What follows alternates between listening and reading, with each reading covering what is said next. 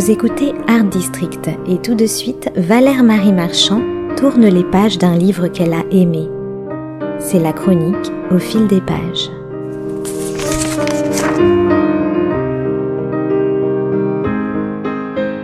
En voilà un qui sait parler à son lecteur. Joseph Incardona est de toute évidence le roi de la voix off.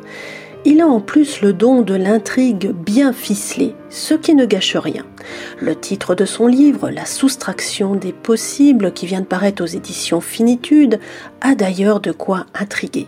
Ce serait une référence à l'arte povera et à l'artiste Michelangelo Pistoletto, selon lequel toute création serait quelque chose en moins à créer.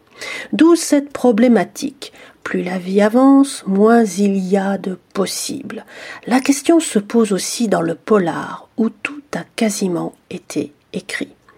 S'inspirant d'un fait divers bien réel, soit d'un détournement de fond d'abord passé inaperçu parce qu'effectué à dose infinitésimale, Joseph Incardona transpose ce principe du micro-prélèvement à la source à plus vaste échelle. Pour ce faire, il imagine une drôle d'association de malfaiteurs, composée d'une jeune financière avide de pouvoir et d'un dénommé Aldo, un prof de tennis vaguement gigolo à ses heures. Tous deux n'ont qu'un objectif en tête, toujours plus. Pour arriver à leur fin, il leur faut déployer des ruses de Sioux, comme le révèle ce bref portrait d'Aldo au tout début de ce roman. Cet homme sur le cours de tennis, c'est lui, Aldo Bianchi, celui de l'histoire d'amour. Un avantage de son métier est de pouvoir se placer derrière l'élève, saisir son poignet, afin de lui montrer lentement le mouvement correct à effectuer. D'une voix douce mais ferme, il accompagne le geste par la parole, la lui souffle à l'oreille en quelque sorte. Les corps se touchent, c'est inévitable. L'été indien permet encore de porter short et jupette de tennis. Et Dieu seul sait combien, avec monsieur Sergio Tacchini, combien les tissus de ces combinaisons sportives sont minces. Les corps maintiennent encore leur bronzage. Les corps sont les derniers à vouloir renoncer et céder à l'automne.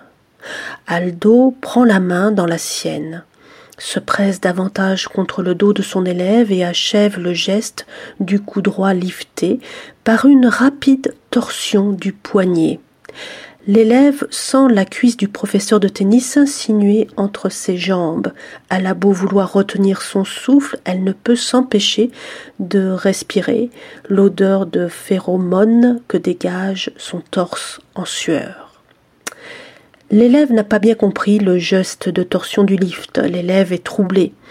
Généralement, l'élève est une femme entre 40 et 55 ans. Mariée, le mari est souvent absent. Mère, les enfants sont grands. Riche, elle laisse ses bijoux au vestiaire. Elle a encore quelques belles années devant elle, pressant le gâchis du temps perdu à attendre. Aldo a beau être un séducteur patenté, rien n'est pour autant gagné. On ne joue pas impunément avec plus fort que soi, et l'on ne se hisse pas du jour au lendemain dans la cour des grands.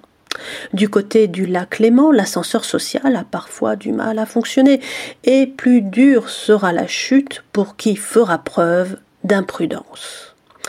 Pour sortir de sa condition première, Aldo doit donc passer par la promotion canapé et séduire l'une de ses élèves, la richissime Odile, qui va du même coup l'impliquer dans un trafic de blanchiment d'argent. Mais ce qui fait la force de ce roman, c'est l'extrême lucidité de ses principaux acteurs. En jouant jusqu'au bout le jeu qui est le sien, Aldo n'est pas dupe il sait pertinemment qu'il n'y a pas de remède miracle au vide métaphysique et à l'ennui. Il y a aussi cette petite phrase de Jean-Luc Godard qui lui trotte dans la tête et qui est la suivante. On ne comprend jamais rien dans la vie et puis un soir, on finit par en mourir.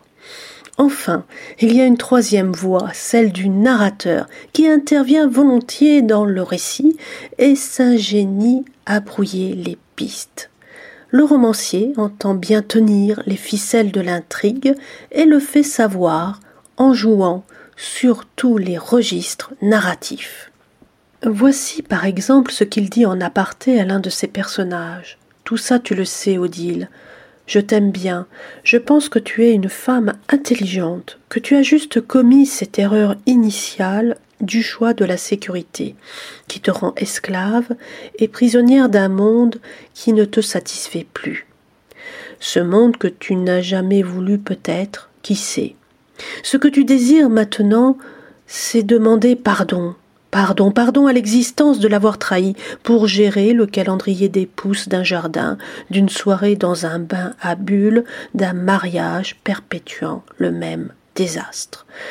De n'avoir pas su donner à ta fille une possibilité d'évasion d'elle-même, mais d'être complice de l'édification de sa cage dorée. À un moment, tu aurais pu élargir le champ des possibles, Odile. Entre nous, c'est cela que je te reproche, de n'avoir pas eu le courage, au moins, d'essayer. Tu as contribué à creuser une tanière profonde pour ta progéniture. Tes petites filles suivront le modèle. Il faut espérer, dans le sursaut d'une âme vieille dans le corps d'une jeune fille, celui d'une femme qui aura le courage de se soustraire à l'emprise des hommes, de ne pas se laisser acheter ni corrompre au nom de la sécurité, du confort, ah, le confort qui devient notre propre prison nous sécurise et nous enferme. Entre-temps, on aura passé un très très beau moment. Dans cette fresque où l'argent est roi et où l'amour a tout de même un rôle à jouer, Joseph Incardona est au sommet de son écriture. Son style direct et percutant a en effet l'art et la manière de découpiller les idées reçues. Il en résulte un roman addictif, une intrigue extrêmement bien menée, en un mot, une réinterprétation magistrale de la comédie humaine, à dévorer sans modération.